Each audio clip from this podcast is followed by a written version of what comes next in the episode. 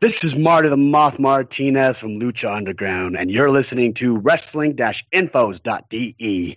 Time to play.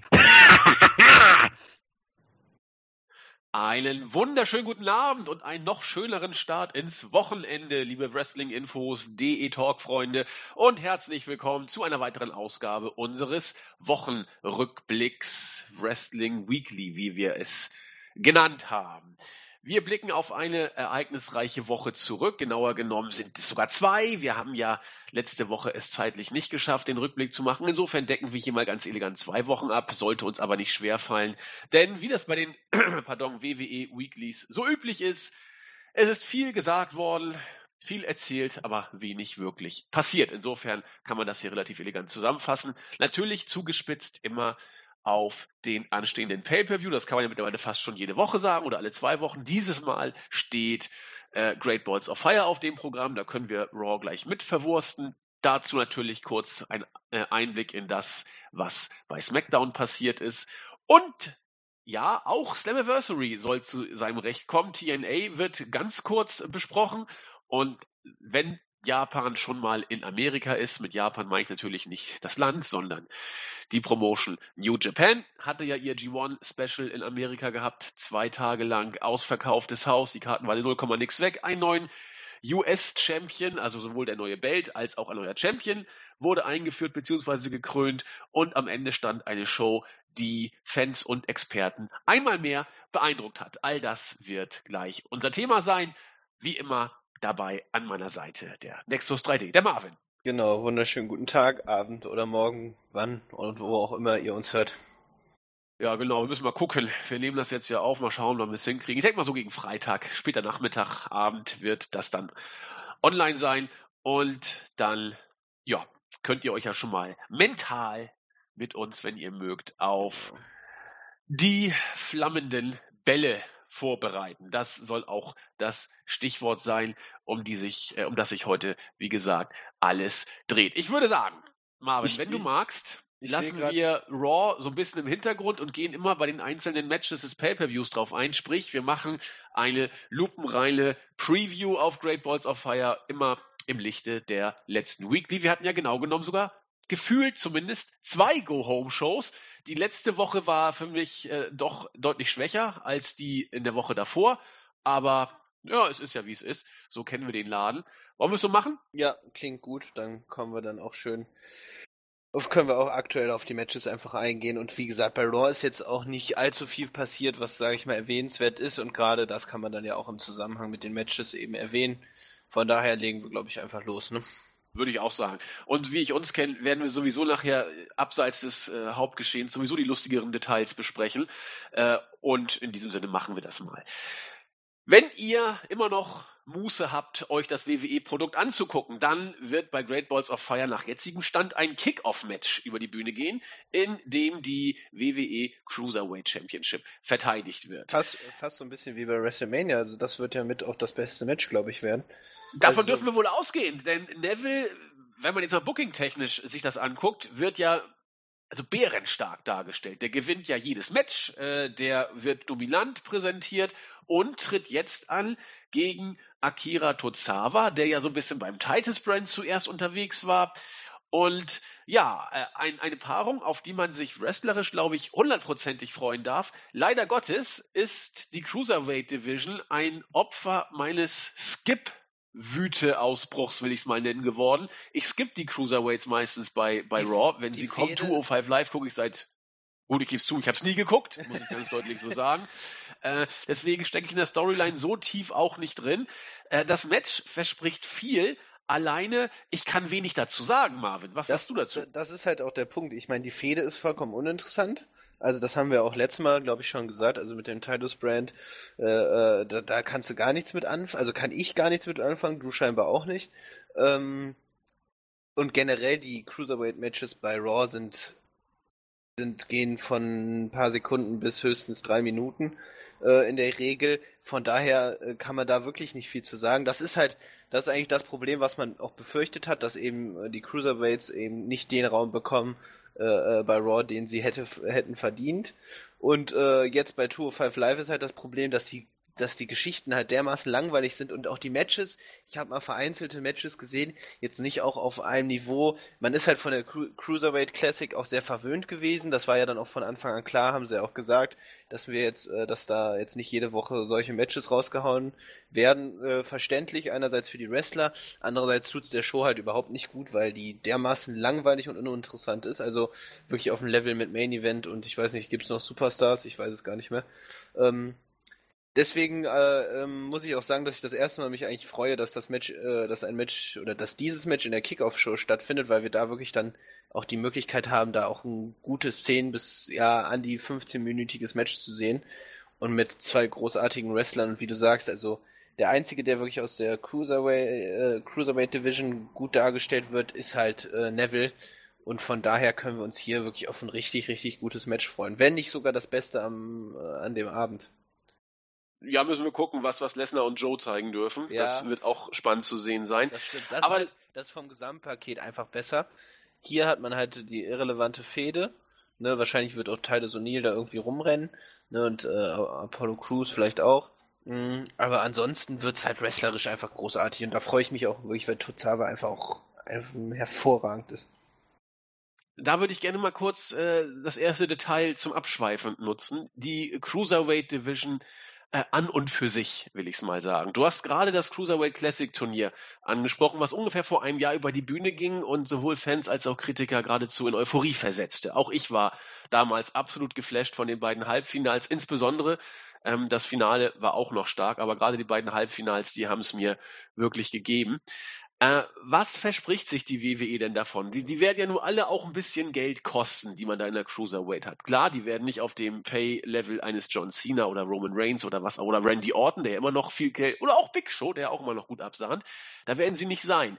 Aber wir wissen ja, dass sie das Cruiserweight Classic von Seiten der WWE-Offiziellen groß aufgezogen haben und die Leute auch zeigen haben lassen, was sie können. Seitdem die Cruiserweights bei den Weeklies oder bei 205 Live am Rumturn sind, haben wir eine Storyline, die gefühlt seit Beginn der Cruiserweight Division über die Bühne geht, nämlich Noam Dar, Cedric Alexander und unsere Hupfdohle, jeder darf mal, wer will.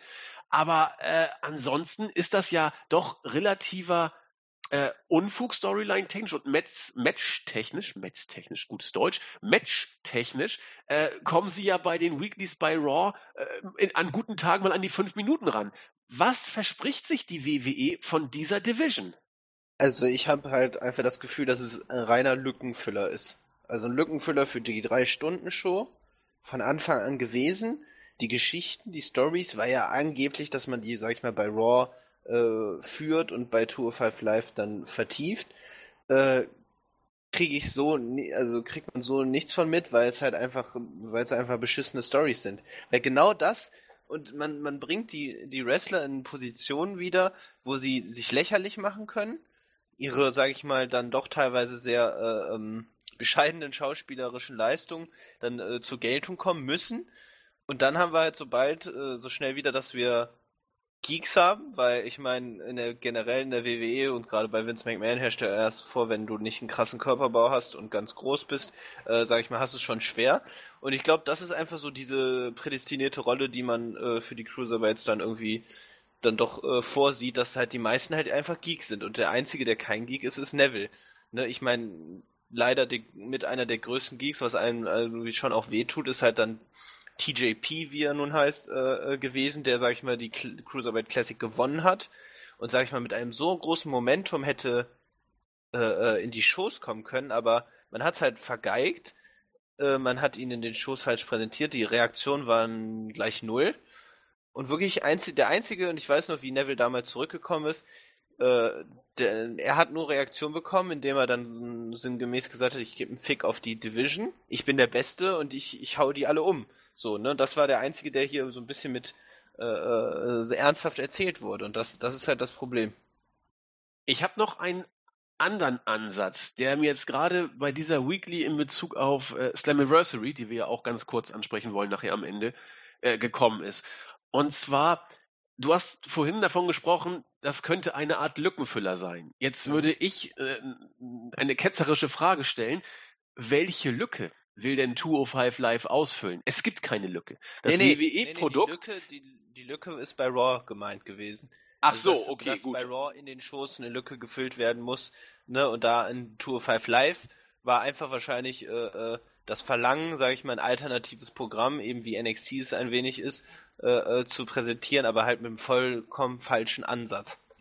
Dann lassen wir doch mal äh, dieses Lückenfüller-Ding zumindest bei Raw so stehen. Das äh, wird jeder einigermaßen nachvollziehen können. Ob äh, die Lücke wirklich notwendig gefüllt werden müsste oder die Show gekürzt werden müsste, diese Diskussion will ich hier nicht wieder aufführen. Wir haben sie gefühlt jede zweite Woche gebracht. Das ist langweilig. Aber wenn wir davon ausgehen, die WWE will diese Lücke füllen, um die drei Stunden voll dann kann ich es nachvollziehen, auch wenn ich es für bescheuert halte. Das macht aber nichts. Was ich aber nicht nachvollziehen kann, zumindest wo ich eben zunächst angedeutet, äh, gezweifelt habe, warum man das macht, ist die Frage, wozu 205 Live als eigenständige Show noch auf dem Network präsentieren, wenn da eh die allerwenigsten gucken. Ich habe so eine Idee, ähm, dass man diesen, ich nenne es mal Übersättigungseffekt ein Stück weit bei WWE so komisches klingen mag, vielleicht, es ist nur eine Idee, vielleicht bewusst sogar so herbeiführt. Vor dem Hintergrund, dass äh, alles, was irgendwie in Sachen Wrestling passiert, auf WWE zurückgeführt wird. Sei es äh, das Mainstream-Programm mit, äh, mit Raw und SmackDown, sei es das Nachwuchsprogramm mit NXT und sei es noch äh, die Alternative der Belanglosigkeit für unsere Cruiserweights. Damit sind alle, die Wrestling irgendwie gut finden, sowas von erschlagen, dass sie gar keine Chance oder Zeit mehr haben, sich mit solchen Trivialitäten wie TNA oder äh, Global Force Wrestling, was immer da jetzt da äh, den Ton angibt, äh, zu beschäftigen. Verstehst du, dass man. Ich verstehe den Ansatz. Ich, äh, ich glaube halt eher, dass man so die Vorstellung hat, äh, ähm, gerade weil ja, sage ich mal, jetzt sehr viel gutes Wrestling auch außerhalb der WWE existiert, dass man, da hast du schon recht, dass ich glaube, dass man, äh, äh dass die WWE versuchen möchte, alle Spektren quasi abzugreifen äh, beziehungsweise zu befriedigen, eben mit verschiedenen Arten von äh, Stilen, eben Cruiserweights, dann ne, NXT halt dann eben auch die ganz großen Indie-Stars, die halt aufgekauft werden. Ich meine, man versucht ja, ich weiß jetzt nicht, wie der aktuelle Stand da ist, aber man versucht ja immer noch irgendwie äh, ICW da ähm, die schottische Liga dafür das Network zu verpflichten, dass man die dort ausstrahlt. Also man möchte irgendwie alles oder genau mit der mit mit der OK mit den OK Shows, ne, dass man da man will halt irgendwie versuchen möglichst viel Wrestling anzubieten, um wie du sagst, keine Alternative oder dass man die Alternativen insofern eingrenzt, dass man alles irgendwie bei der WWE findet. Nur leider, wenn ich, äh, wenn man jetzt Tour 5 Live anguckt, klappt das halt nicht, weil die Shows halt wirklich, ich weiß gar nicht, ich, ich glaube, ich kenne niemanden persönlich, der die Shows wirklich regelmäßig schaut. Ähm, von daher, ich, diesen dermaßen, äh, auch was die Klickzahlen angeht, dermaßen äh, äh unbedeutend. Also da hat man ja schon was falsch gemacht. Grundsätzlich vom Prinzip hast du aber recht, möchte man möglichst viel Programm anbieten, möglichst vielfältig auch, um, sag ich mal, den anderen, anderen Wrestling-Promotions und Shows wenig Raum zu geben. Ja, und irgendwann, wenn New Japan über das WWE Network läuft, dann hat Vince seinen Traum von der Weltherrschaft sozusagen definitiv erreicht. Aber soweit sind wir noch lange nicht. Gut, wir werden das weiter verfolgen. Zurück zu Great Balls of Fire. Ähm, ein Match, das, wenn man so will, lange aufgebaut wurde und wie ich finde auch äh, im Rahmen des bei der WWE derzeit möglichen gar nicht mal schlecht aufgebaut wurde, ist das vermeintlich, zumindest äh, was die Card-Region angeht, erste Match des Abends. Es könnte sein Enzo Amore gegen Big Cass die beiden als Tech-Team immer dran, äh, den Titel zu gewinnen. Es hieß damals bei WrestleMania 34, hätten sie den Titel gewinnen sollen. Das wurde zumindest ein halbes Jahr vor WrestleMania 4, nee, 33, pardon, 34 kommt, 33 immer so geungt, dass man sie da groß inszenieren möchte. Es hat nie geklappt. Den Titel haben sie nie gehalten, obwohl es eigentlich kein groß gejuckt hätte bei der Tech-Team Division. Dann war die Frage, was machen wir jetzt mit den beiden? Enzo überragend am Mic, überragend schlecht im Ring. Big Cass groß, muskulös, leicht mit einem gewissen Charisma will ich gar nicht auch äh, leugnen, dass er das hat. Am Mike durchaus positiv gesagt ausbaufähig bis schwach. Das äh, liegt im Auge des Betrachters. Die beiden hat man jetzt gesplittet. Und die Storyline war, dass Big Cass erbost war, dass Enzo eigentlich nur so ein kleiner Spinner ist, der sich und seinen Partner immer in Schwierigkeiten brachte. Dadurch kam es dann zum hinterlistigen Überfall. Der äh, durch lustige Kamerasegmente oder, oder Videosegmente inszeniert wurde, bis das Ganze dann aufflog. Ein Versöhnungssegment wurde inszeniert und natürlich dann wie äh, vorhersehbar von Big Cass gesprengt. Gestern bei Raw hielt Enzo eine gefühlte 80 Minuten Promo, in der er mehr oder weniger gesagt hat, äh, ja, er ist zwar jemand, der sich selbst in Schwierigkeiten bringt, aber er ist real, keeping it real sozusagen. Er weiß, wer er ist und er sein Weg geht nach oben. Bla bla. Ja. Bitte? Er hat seine ganze Gefühlswelt ausgeschüttet. Genau. Und dafür reichten 20 Minuten und das war doch den immer noch zu lang gefühlt. Gleichwohl, die Promo war für Enzo-Verhältnisse. Er, er, ist am Mike, wie gesagt, stark. Das ist und halt, jetzt, das, das hat, glaube ich, auch das Tag-Team einfach ausgemacht. Also so, ja. ähm, Enzo ist halt am Mike wirklich gut. Er ist ein Entertainer, er kann die Menschen unterhalten. Im Ring grottenschlecht. Im Gegensatz zu Big Cass, der, sag ich mal, solide ist. Ich bin jetzt nicht kein großer Fan, aber er ist solide kann äh, solide Matches auf die Beine stellen. Gleichzeitig ist er halt am äh, Mikrofon halt grottenschlecht, also Big Cass jetzt. Ähm, und ich habe halt nochmal drüber nachgedacht, dass äh, ne, also grundsätzlich vom Prinzip her, und hatten wir auch schon gesagt, ne, ist, ist der Heel-Turn war ja auch äh, absehbar, weil eben Vince McMahon auch ein großer Fan von Big Cass ist. Aber ähm, das Problem ist halt, und äh, da stelle ich mir halt die Frage, warum man das Team jetzt gesplittet hat, auch unabhängig davon, ob ich dann Enzo noch sehen konnte oder nicht, ne, weil mich hat diese, jede, jede Woche diese gleiche Promo immer wieder genervt. Aber es hat halt funktioniert. Die Fans haben sich darauf gefreut, die Reaktionen waren immer grundsätzlich immer sehr gut. Äh, ne, die Catchphrase wurde mitgesprochen und so. Es war halt ein funktionierendes Tag-Team, ähnlich wie äh, The New Day, das am Anfang noch äh, ironisch lustig war, jetzt auch nur noch genervt hat, es funktioniert. Wobei ich kurz einhaken muss, wenn es heißt, oh, wo immer sie dann auch hinkommen, wenn Big E's lustiger Dings äh, vor jedem Auftritt kommt, die Halle reagiert immer noch drauf, ne? Ja, ja, das meine ich ja, deswegen, genau. Ja, hast ja, recht. Denn deswegen, und das Team ist ja auch noch zusammen, und ich finde jetzt einfach rein logisch, finde ich, hätte man die beiden noch nicht splitten sollen. Also. Nein, sehe ich genauso wie du. Ne, das das finde ich halt sehr schade, weil man hier dann doch. Machen wir bitte kurz weiter, ich muss kurz ans Telefon. Klar, Moment. Ja, ich rede einfach mal weiter. Äh, auch seltsam, wenn man dann quasi einen Monolog führt, aber ähm, das, das war eigentlich der einzige Punkt, den ich sagen wollte, dass hier einfach der Split noch viel zu früh kam. Ähm, das äh, gerade weil die Division bei Raw und äh, ebenso bei SmackDown halt nicht groß ist durch den Roster Split, hätte man hier durchaus noch ein funktionierendes Tag Team hätte äh, gebrauchen können. Ähm, trotzdem und von dem Match selber, hier ist quasi umge umgekehrt zum Cruiserweight Match. Die Fehde war in, an sich in Ordnung, wurde gut aufgebaut, auch über einige Wochen. Ne, ähm, man hatte kurz immer The Revival im Kopf, dass die als äh, mysteriöse Angreifer fungieren. Aber letztlich war es dann eben doch Big Cass, der dann seinen eigenen Angriff inszeniert hat. Das Match selber, und das ist halt auch der Punkt, äh, Enzo wird kein Singles Wrestler sein können. Von daher ähm, sollten wir hier ähm, kein großartiges Match erwarten. Äh, ich gebe dem Match fünf Minuten, es wird eher so ein Squash-Match. Äh, und das, das war's ja. Andi, ja, bist du bin, wieder da? Ne? Ich ja. bin gespannt. Äh, entweder man macht es wirklich kurz und knackig und haut sozusagen Enzo relativ schnell weg. Die Frage ist nur, wenn man es kurz und knackig macht, haben wir wieder zwei Varianten. Entweder es wird eine cleane Geschichte und alles ist gut, oder irgendwas äh, Fieses kommt, sodass Enzo wenigstens noch so den Hauch einer Chance hat. Äh, das Schlimmste wäre, glaube ich, ein 15-Minuten-Match zwischen den nein, beiden, nein, weil nein, das kann nichts werden. Das, das, wird auch nichts. Also ich glaube hier eher an einen klaren Sieg von Big Cass, um ihn als Heal aufzubauen. Ja, denke ich auch. Weil Enzo wurde nie dargestellt, als ob er wirklich generell gegen andere Wrestler irgendeine reelle Chance hätte. Ne? Von daher. Ist ähm, so. Ja würde ich sagen, das wird hier ein, kurzes Match und Big Cass macht kurz einen Prozess. Ja, und Over sein alleine hat noch nie gereicht bei WWE, von daher. Also ich kann mir wirklich vorstellen, dass man vielleicht, wenn Big schon noch Bock hat auf so, der ja zwar auch die TV-Shows jetzt immer jetzt kritisiert, aber äh, wenn er noch Bock auf einen Run hat, dann wird man ihn mit Enzo ins Team stecken. Also Big Show war ja immer ein Tag, also ein typischer Tag-Team-Partner. Kane, Chris Jericho, wen hatten wir noch alles? Da gab es ja noch genügend. Und von daher, das könnte ich mir noch vorstellen. Ansonsten wird Enzo, glaube ich, früher oder später auch verschwinden von der Bildfläche. Vielleicht sogar als Kommentator, wer weiß das. Oh Gott. Ja, Manager oder Kommentator, warum eigentlich Manager, nicht? Manager äh, das Tag-Team mit, mit Big Show, wie du sagtest, ich fände es nicht mal schlecht, ganz ehrlich. Weil, weil Big Show verfügt über ein gewisses Charisma, das will ich nach wie vor immer wieder betonen. Das ist für mich so.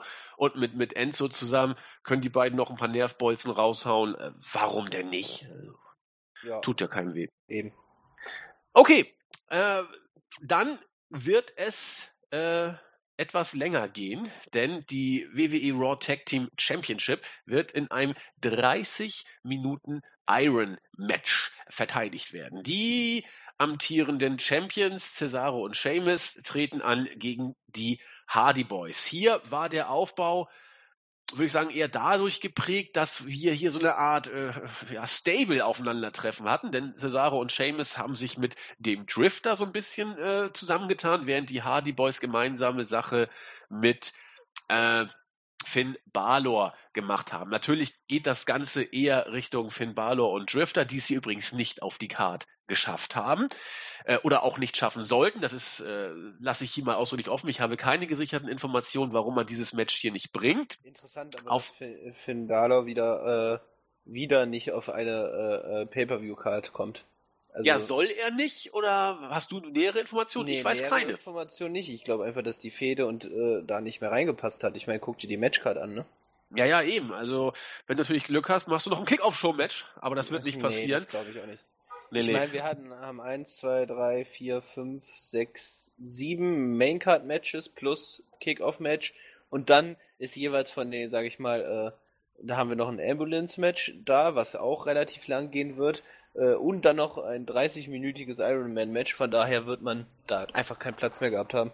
Nee, das, das macht auch Sinn. Mal gucken, wie man es dann. Ja gut, der SummerSlam ist ja so weit nicht mehr weg. Na gut, doch einen Monat haben wir noch hin, locker. Wir werden erleben, was man in der Zwischenzeit mit der Samson-Barlow-Fehde macht. Und ob sie da auf die Card kommt, ist äh, auch nicht wirklich sicher, will ich Aber mal sagen. Da haben wir noch ja, ein paar ganz andere Matches. Man sieht ja im Drifter tatsächlich ja wohl Star-Potenzial. Also aber je mehr man ihn sich anguckt, er sieht doch echt immer mehr aus wie 20% Damien Sando, 80% Macho Man, oder? Ja, auf jeden Fall. Also Macho Man sieht man da wirklich drin. Äh, hätte er nur die, nur annähernd die Fähigkeiten unterhal äh, also äh, auf Basis der Unterhaltung und im Ring wäre es halt schön, aber das ist halt leider nicht der Fall. Nichts gegen die Unterhaltung. Ich bin ein großer Drifter-Fan. Ja, bei NXT war es doch ironisch unterhaltsam, aber bei Raw finde ich vollkommen belanglos. Zur Sache. Wir waren beim äh, Iron Man Tag Team Match und äh, da muss man sich auch mal das vergegenwärtigen. Ich habe mir die letzte Raw Show angeguckt und muss äh, gestehen, ich war äh, mega gelangweilt. Da kamen auch noch ein paar andere Sachen dazu. Die Woche war anstrengend. Ich war auch ein bisschen schlapp und dann dachte ich, meine Güte, das hat mich jetzt nicht gekickt. Aber da war ja ein Match dabei, Cesaro gegen Finn Balor, wo man ja mit der Zunge schnalzen musste. Und sie haben es tatsächlich geschafft, auch wenn in dem Match nicht alles Gold war, was glänzte bei Raw.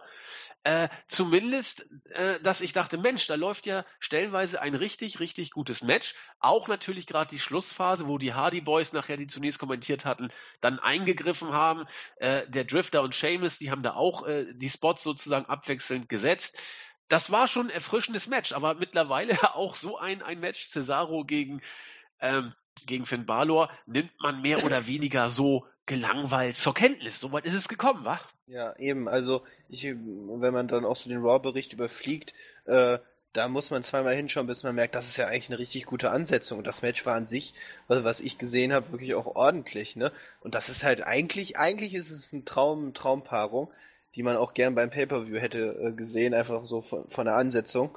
Ähm, im Gegensatz zu dieser Ansetzung Seamus, äh, Seamus Cesaro und die Hardy Boys, ich kann es nicht mehr sehen, wirklich nicht. Also wirklich, ich krieg's kotzen, wenn ich, wenn die nochmal gegeneinander antreten.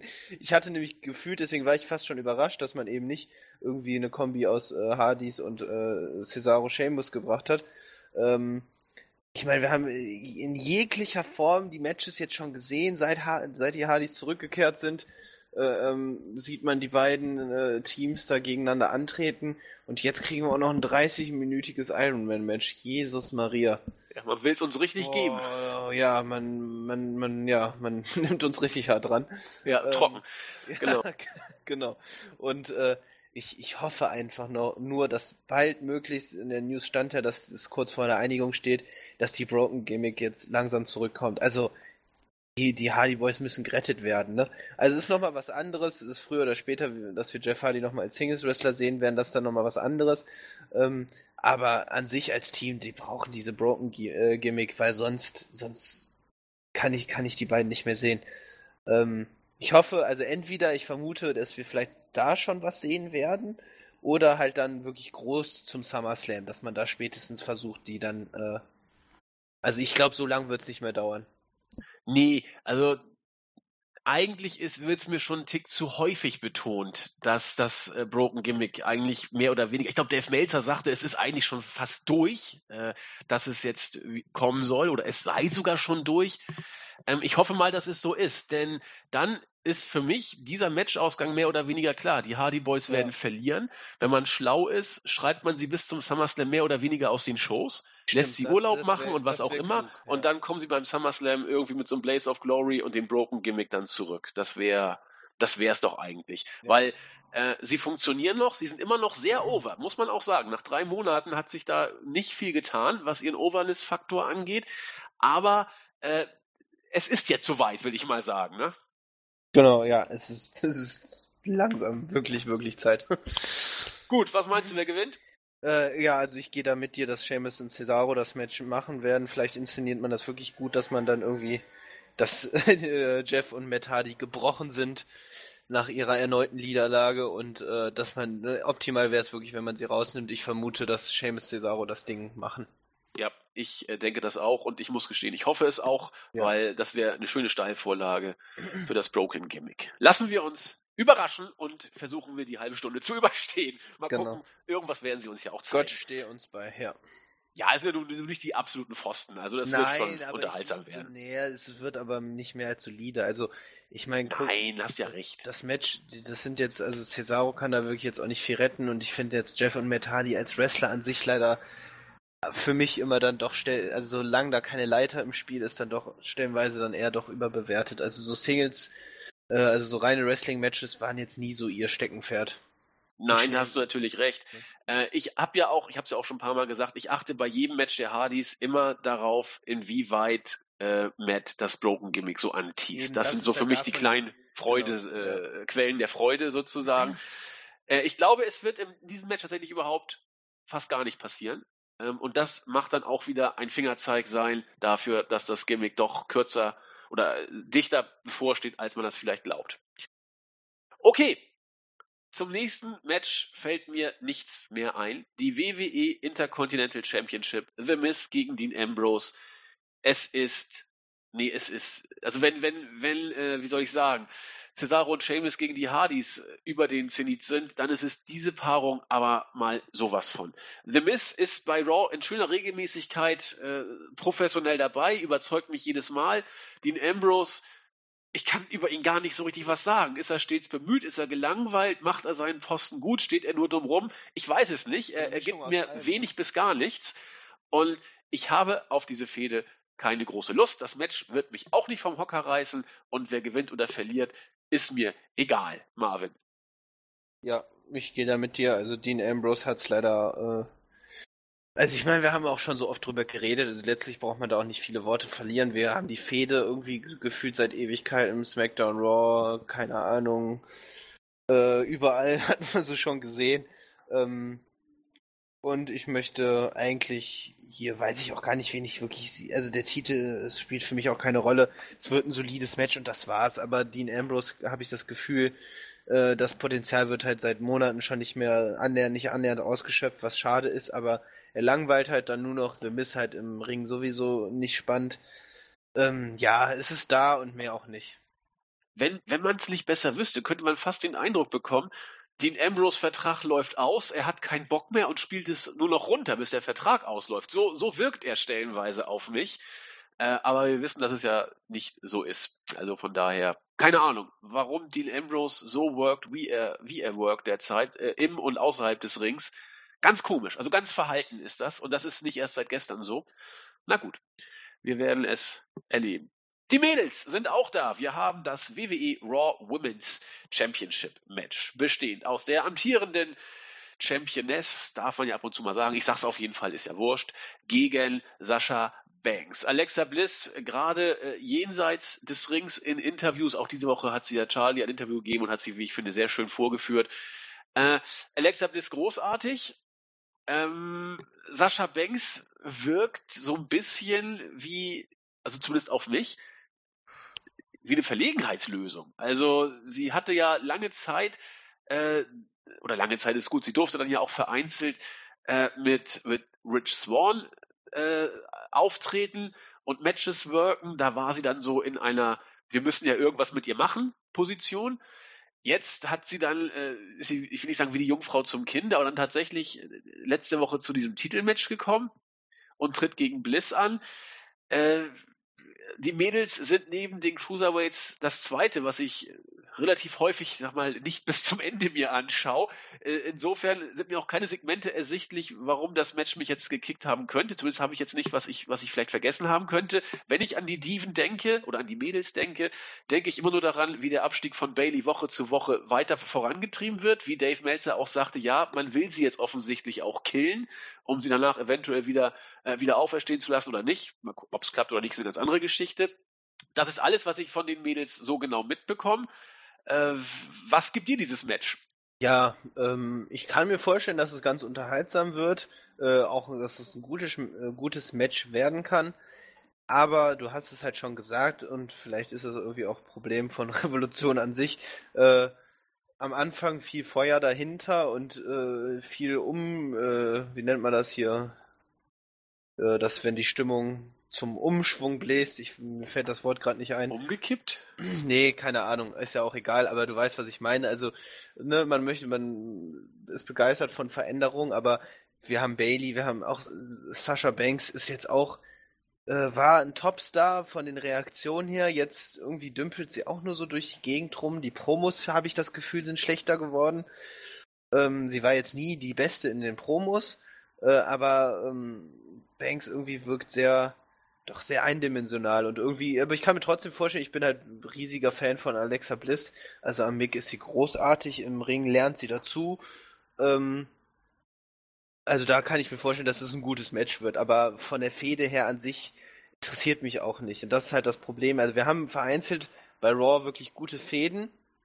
Ne, Brock Lesnar, Samoa Joe, selbst Reigns gegen Strowman wurde gut aufgebaut. Aber das, da hört es, da hört es dann schon auf. Und äh, von daher, hier wird man vielleicht ein gutes Match erwarten können, aber so Storyline-mäßig, ich weiß auch gar nicht, äh, Bliss wird hier für meiner Meinung nach verteidigen. Ne, ich weiß jetzt nicht, wer da im Anschlag steht, wer da irgendwie äh, den Titel jetzt so gerade besser repräsentieren könnte als Alexa Bliss. Also bei, bei Sascha Banks habe ich so ein bisschen manchmal den Vergleich mit den Ambrose im Kopf. Sie wirkt gerade jetzt abseits des Rings so wie den Ambrose auch. Sie, sie spielt es professionell runter, aber sie wirkt nicht glücklich äh, in der Rolle, die sie ausführen muss, weil sie ja auch immer so zwischen Baum und Borke derzeit steht. Mal ist sie in den unteren Kartregionen, jetzt ist sie dann wieder, sag ich mal, als Übergangsherausforderin äh, reaktiviert worden. Der Unterschied zwischen ähm, Sascha Banks und Dean Ambrose ist für mich tatsächlich der, dass, dass ich mir meine, äh, einreden zu wollen, dass Banks im Ring immer noch ein Tick vielleicht engagierter ist, wenn man das so sagen kann, als, ja, als, als Ambrose. Die liefert immer noch ab, finde ich. Also die schont sich nicht, die, die, die geht nach vorne und auch da ja. wirkt Ambrose ein bisschen behäbiger. Deswegen teile ich deine Einschätzung auch hier, ähm, dass das Match ordentlich werden könnte, weil Sascha Banks einfach abliefern wird. Ne? Genau, ja, und dann deswegen hoffe ich auch, deswegen habe ich da am ehesten jetzt anders als zum Beispiel bei The Miss Ambrose oder auch äh, äh, vor allem bei Enzo und Big Cass habe ich da die Hoffnung, dass halt einfach ein gutes Match wird. Ja, Gehe ich, geh ich mit ihr mit. mit ich meine, wenn wir jetzt weitergehen, haben wir da ein ganz großes Problemkind, wo ich noch nicht mehr weiß, ob es wirklich ein gutes Match wird. Ja, da wird, das würde ich nämlich genau auch so formulieren wollen. Problemkind beziehungsweise äh, hier wird ein, ein Problem deutlich, meines Erachtens, das die WWE hat. Und zwar äh, sprechen wir, glaube ich, beide von der Paarung zwischen Seth Rollins und Bray Wyatt. Ähm, es ist ein Fakt, oder also anders gesagt, Seth Rollins und Bray Wyatt gehören bei WWE zu den, in Anführungszeichen, Stars, die man im Raw-Roster hat. Zumindest sollen sie es sein und ein Stück weit sind sie es natürlich auch. Allerdings hängen beide gefühlt seit Monaten, wenn nicht noch länger, irgendwie in der Luft. Seth Rollins soll ein Babyface sein, kommt immer noch, auch jetzt meines Erachtens. Es gibt immer wieder ein paar Lichtblicke, aber die meiste Zeit, so auch bei Raw, kommt er für mich wie ein anbiedernder Wichser rüber. Jetzt hat er ja ähm, mit Kurt Hawken ein, ein Segment und Match gehabt, wo Kurt Hawken sagte, ja, ich bin da und ich äh, gewinne und wer von euch glaubt, dass ich heute gewinnen kann oder wer, wer von euch glaubt, dass ich heute verlieren kann, alle jubeln. Äh, und dann sagt Rollins, ja, wer will, dass, dass äh, Hawkins die Klappe hält? Äh, alle jubeln und dann sagt Rollins, ja, ich will das auch und haut dem Arm Hawkins voll eins in die Fresse. Das ist anbiedernder Spackenkram sozusagen, wenn man, wenn man sowas macht. Rollins wird gleichwohl, pardon, wird gleichwohl als Top Babyface oder eins der Top Babyfaces gesehen, obwohl sein, seine Inszenierung nicht funktioniert. Aber äh, er hat keine Fehde, er hat kein, kein, keine Richtung, in die es hingeht, aber er muss irgendwie heiß gehalten werden. Und genauso wirkt das auch. Bray Wyatt, das gleiche auf der Heel-Seite, gehört irgendwie schon zur Uppercard, aber labert seit Monaten nur zusammenhanglosen Mist, der überhaupt keinen Sinn ergibt Letzt- und wechselt letztlich- seine Gegner wie Alicia Fox äh, die Kerle sozusagen. Ohne Sinn Naja, und Verstand er- und das ja Match hängt in Wyatt. der Luft. Bray, Bray Wyatt derjenige, der seine Frauen äh, häufiger wechselt. Ähm, Stimmt. aber trotzdem, irgendwie haben sie sich dann doch gesucht und gefunden, weil beide eigentlich auf ihr- ihrer jeweiligen Seite das gleiche Problem haben.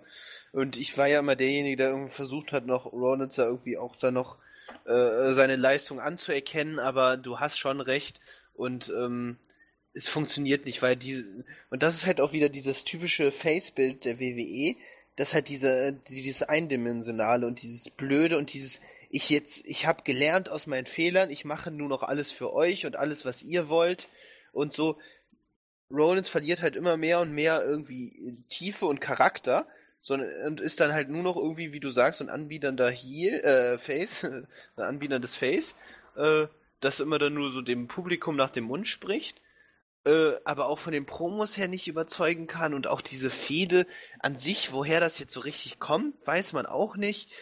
Äh, Wyatt labert was von, dass er irgendwie, keine Ahnung, er ist immer noch der Gott und will dann will Rollins zur Rechenschaft ziehen, weil der bla bla bla hat und Rollins denkt so, ja, was laberst du mich so blöd an und ich zeig's dir und ich mache das für die Fans. Und irgendwie ist da die Substanz hinter dieser Fehde fehlt mir einfach. Und da kann man dann auch nichts mit irgendwelchen komischen spooky Promos von Wyatt da irgendwas aufholen. Äh, und das Match selber, ich weiß nicht, ich finde auch Rollins hat, äh, ja, jetzt, wenn er den richtigen Gegner hat, kann er, klappt's. Aber obwohl er für mich meiner Meinung nach wirklich zu einer der besten Wrestler auch gehört, ähm, habe ich lang nichts mehr dergleichen gesehen. ergänzend noch zu dem, was du über Bray Wyatt gesagt hast, oder was ich ja auch angedeutet habe, du könntest eine Promo von Bray Wyatt nehmen, die er vor einem Jahr gehalten hat. Du könntest sie heute einspielen und du würdest es nicht mal merken, dass und die vor einem ja, Jahr und auch gehalten egal, wurde. welcher Gegner da dann. Also letztlich Genau. ist es nämlich dann auch immer doch das Gleiche. Exakt. Und das ist, das ist ein Problem. Äh, was heißt ein Problem? Die WWE will es ja offensichtlich. Aber da sieht man, dass diese Fehde einfach da ist. Man muss beide irgendwie bringen.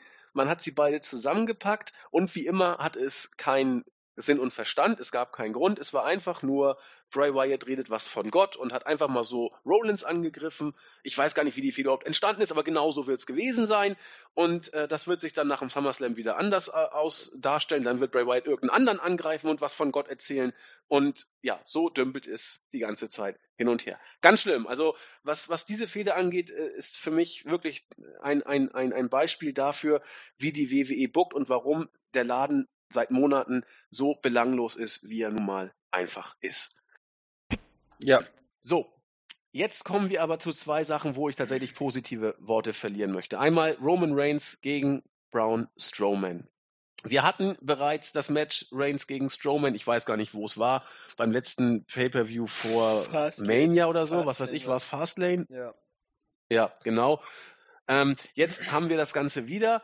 Mir gefällt die Art und Weise des Aufbaus mit dem Ambulance-Match, das ja Sonntag über die Bühne geht, eigentlich ganz gut. Strowman, also man hat mit Strowman etwas geschafft, was ich ja gut finde, sagen wir es mal so. Ich, ich, oder fast schon, wo man sagen muss, WWE, das habt ihr gut gemacht, Schulterklopf, so nach dem Motto. Strowman war zuerst das Beast, hat alles besiegt, was kam. Jobber äh, über Wochen lang bei Raw, hat dann ein paar Fäden äh, gekriegt gegen größere Gegner. Man könnte es fast einen behutsamen Aufbau nennen, in Anführungszeichen. Ähm, und es ist das eingetreten, was ich immer so ein bisschen gehofft habe. ähm, auch wenn Jens mir immer widersprochen hat, ich bleibe dabei, dass Strowman eine, ein gewisses Charisma hat, tatsächlich. Und damit ist er jetzt gut. Der Fegengegner heißt Reigns, da ist es immer ein bisschen einfacher. Damit ist er jetzt auch tatsächlich overgekommen. Braun Strowman ist tatsächlich jemand, für den einige Leute Raw-Segmente sich angucken und ich gehöre dazu. Muss ich ganz ehrlich sagen, die Strowman-Segmente haben etwas Erfrischendes und ich kann nicht mal richtig mit dem Finger drauf zeigen. Ähm, Reigns ist nach wie vor der Chosen One, das soll so sein, das wird so bleiben. Beim SummerSlam wird er dann wohl gegen Lesnar antreten, wenn die Prognosen sich bewahrheiten sollten. Dieses Match wird, es kann vier Sterne werden. Fastlane gab es vier Sterne von Melzer, für mich ein Tick zu hoch, aber immerhin. Ähm, das wird nicht katastrophal schlecht, wenn die beiden Vollgas geben, kann es knallen. Und der Aufbau ist okay, die beiden Leute werden gut inszeniert. Äh, hier geht meine Vorfreude tatsächlich in höhere Regionen. Aber vier Sterne gab es für Roman Reigns? Ich würde fast wetten. Guck mal nach. Ich möchte wetten. Was? Und ich war auch sehr überrascht, weil ich bei drei, dreieinhalb ungefähr war. Melzer hat bei dem Ding damals, glaube ich, vier Sterne rausgehauen. Guck mal am besten unsere Pay-Per-View-Geschichte nach. Ich ja. laber hier noch ein bisschen durch die Gegend. Oder nee, rede du mal lieber und ich suche bei den Pay-Per-Views. Genau, ich, du hast ja schon gesagt, was du da von der Ansetzung hältst. Also ich, ich stimme dir insofern zu, dass die, dass die Fehde wirklich ja jetzt auch schon lange geht und gut aufgebaut worden ist. Ähm, andererseits bin ich äh, und Braun Strowman halt zu den wenigen Charakteren gehört, die tatsächlich für die man sich Zeit genommen hat, die auch äh, deren Geschichte zu erzählen, aufzubauen und äh, diese, Monster-Gimmick funktioniert einfach. Ne? Man darf halt aber trotzdem nicht vergessen, dass Braun Strowman eigentlich ein Heel ist. Ne? und dadurch, dass er halt gegen Reigns antritt, äh, das daher auch so gut funktioniert, weil er halt so bejubelt wird und äh, genauso wie du, glaube ich, auch die meisten Fans dann merken, dass das irgendwas Erfrischendes Erfrischendes gibt. Äh, äh, Braun Strowman ist halt ein Charakter, äh, Charakter der gut, äh, gut aufgebaut wurde. Das gibt's halt leider dann doch nicht mehr so oft, wie man sich das vielleicht wünschen, äh, wünschen würde. Ähm, von daher glaube ich, das sind halt so die Faktoren, warum Braun Strowman so gut funktioniert. Also die Erleichterung der Fans, dass sowas, äh, dass jemand wieder gut aufgebaut ist. Dann die Erleichterung der Fans, dass, äh, dass Roman Reigns, äh, ich mal, auf die Fresse bekommt. Äh, und eben also Strowman ist halt so, so ein Produkt aus allem irgendwie, aus einerseits gutem Aufbau, andererseits aber auch der Situation, dass Roman Reigns einfach in einer ungerechtfertigten Position ist und äh, er jetzt gegen die äh, gegen Reigns antritt. Ne? Also von daher, das spielen halt so mehrere mehrere Faktoren einfach eine Rolle. Trotzdem, ähm, ich glaube, das Match wird ganz ganz lustig äh, und gerade mit dieser Stipulation äh, kann man dann nochmal, sag ich mal, auch dann relativ viel drehen. Äh, aber vier Sterne kann ich mir jetzt hier nicht vorstellen. Die hat Dave aber tatsächlich gezückt. Es waren vier Sterne das bei Fastlane. Ist, das ist sehr überraschend. Ja, gut. Äh, ne, jede, jedem so, wie er, wie er es findet. Äh, ich erinnere mich noch, ich war ziemlich sauer, einfach nur, nur dass man hier Braun Strowman hat äh, verlieren lassen. Aber ich, ich, ich glaube hier zum Beispiel bei Great Balls of Fire wird man ihn dem Sieg geben, eben da, weil man ihn dann wahrscheinlich gegen Lesnar stellen wird. Oder, nee, oder war nicht die Überlegung, Reigns dann jetzt beim SummerSlam gegen Lesnar zu stellen? Ja, das ist genau, der aktuelle das ist der Plan. Plan. Also Deswegen kann Reigns nicht verlieren. Nee, ach so, ach Kacke. Ja gut, dann ist halt die Frage. Dann, dann kommen wir halt wieder zu dem Punkt, wie wird es dann für Strowman weitergehen? Glaubst du wirklich, dass er in dieser, in, mit diesen Reaktionen weiter so äh, gegen andere Gegner antreten kann? Ich bin mir da nicht so sicher. Doch, doch, glaube ich. Also, was heißt, es, alles ist möglich, das muss man dazu mal vorweg Natürlich, sagen. sowieso, ja. Es, es hängt wieder mal alles davon ab, was die WWE macht. Also Strowman hat einen gewissen Overfaktor als dieses äh, Beast. Aber liegt es äh, nicht, nur, nicht nur daran, dass er gegen Roman Reigns antritt? Weiß ich nicht, er hat auch gegen Reigns bei Fastlane verloren und es hat ihn nicht gekillt. Ja, aber er ist trotzdem weiter, hat er Reigns, sag ich mal, äh, sag ich mal, immer wieder äh, hart ausgeschaltet. Die Fehde ist ja immer weiter erzählt worden, ne? Ja, ich, er muss eben auch weiterhin seine Fädengegner, egal wer das ist, er muss sie einfach weiter dominieren. Bei Strowman kauft man ihm das ab, glaube ich, weil auch, ich weiß noch, wie das Geschreie groß war, dass er bei WrestleMania 33 bei der Andre the Giant Memorial Battle Royal ausgeschaltet wurde. Habe ich auch gesagt, Leute, bleibt doch mal geschmeidig. Äh, wenn alle Leute gegen das Monster gehen, dann kann man ausscheiden ohne, äh, sag ich mal, Verlust seiner Autorität. Und so war es damals auch.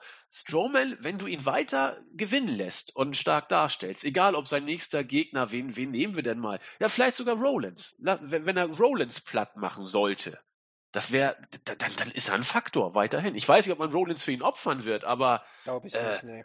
möglich wär's. Oder Joe, was weiß ich. Ja, um Gottes Willen.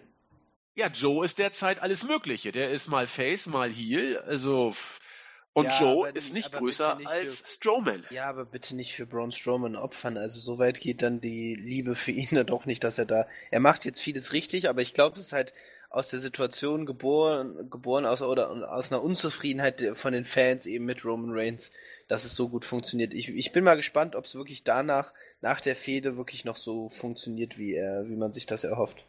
Ja, möglich ist ja auch die Variante, dass die WWE uns wieder alle nur worken will und am Ende äh, gibt es Lesnar gegen Strowman. Dann gewinnt Strowman natürlich, natürlich ja. bei, bei Dings. Alles ist, also ich, es ist äh, alles doch nur lesener Kristallkugel derzeit, ne? Definitiv, ja.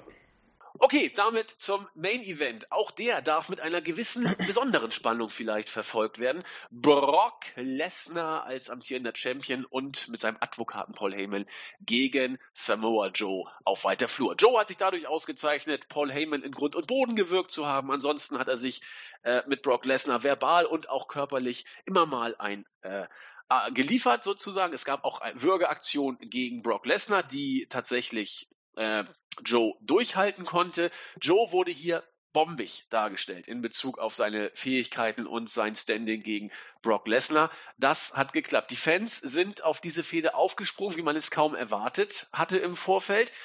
Äh, deswegen muss man sehr genau aufpassen, was die WWE jetzt vorhat. Denn selten war eine Fehde, wie ich sagte, so gut wie oder so gut wahrgenommen worden wie Strowman, oh Gott, wie Lesnar gegen Joe.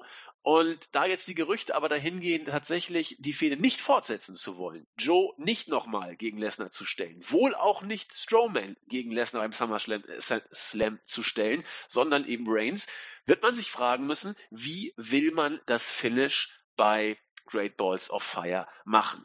Man kann Joe heiß halten, auch durch eine cleane Niederlage. Bei NXT zeigt man uns reihenweise, wie man das machen kann. Bei New Japan zeigt man uns das auch alle Nase lang.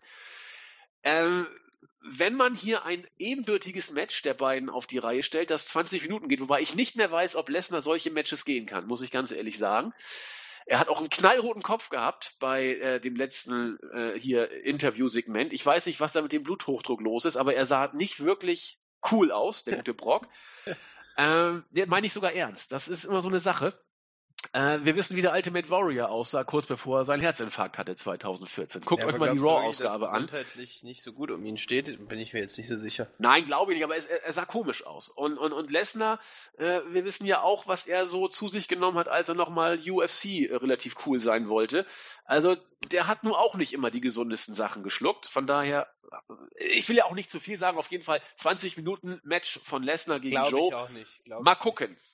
Glaube ich nicht. Nee. Aber wie willst du dann dieses Finish hier, wie gesagt, lösen? Mein Traum wäre äh, 20, äh, 15 bis 20 Minuten, die geben sich ordentlich aufs Mat. Lesnar soll von mir aus gewinnen, gerne, er kann auch clean gewinnen, aber äh, dann soll Joe bitte auch künftig weiter gut dargestellt werden. Das Schlimmste wäre für mich hier ein Fuck-Finish. Aber da glaube ich nicht dran. Ah, ich finde es schwierig. Ich weiß, also ich kann, ich kann mir hier die, die richtige Lösung auch noch nicht so richtig vorstellen. Ähm, schwer zu sagen. Also, ähm, ich glaube, also, die, nur man hat ja gesagt, vielleicht es gibt so eine minimale Chance, dass Joe vielleicht dann doch den Titel gewinnt. Glaube ich nicht. Ähm, also auch wenn ich es mir wünschen würde, persönlich einfach, fände ich es einen schönen Abschluss, weil man dann mit Samoa Joe, sage ich mal, so einen krassen Heal hätte. Monster Heal der auch eben dann, sage ich mal, wahrgenommen wird. Und da spielt dann auch wieder das, was in den letzten Monaten, sage ich mal, nur passiert ist, auch eher wieder eine geringere Rolle. Aber ich glaube, Lesnar wird es gewinnen. Auch, ja, ich habe halt Angst, dass es relativ kurz. Also wenn, wenn er clean gewinnen soll, dann muss es halt dann doch schon ein längeres Match sein. So dass man halt Joe nicht allzu sehr schwächt, weil wie du sagst, äh, man können, man kann es schaffen, dass Joe auch, auch mit dieser Niederlage, sag ich mal, äh, äh, gestärkt äh, aus, diesem, aus diesem Aufeinandertreffen hervorgeht. Aber das wäre für WWE etwas ganz Neues, Eben, das so genau, zu machen im Main Roster. ist wieder, sage ich mal, eher unrealistisch, dass man da, äh, oh, sorry, hm, dass man, dass man da, äh, dass man das hinbekommt. Ja, ich befürchte es auch. Also ich, ich, also ich tippe auf Lesnar, musst du ja, weil Lesnar wird beim SummerSlam richtig was reißen. Ähm, ich tippe auch tatsächlich, dass wir Lesnar entweder gegen Strowman oder gegen Reigns sehen. Wir werden Lesnar nicht mehr gegen Joe sehen. Ähm, also muss die Fehde hier beendet werden. Also muss es eigentlich ein klares Finish geben.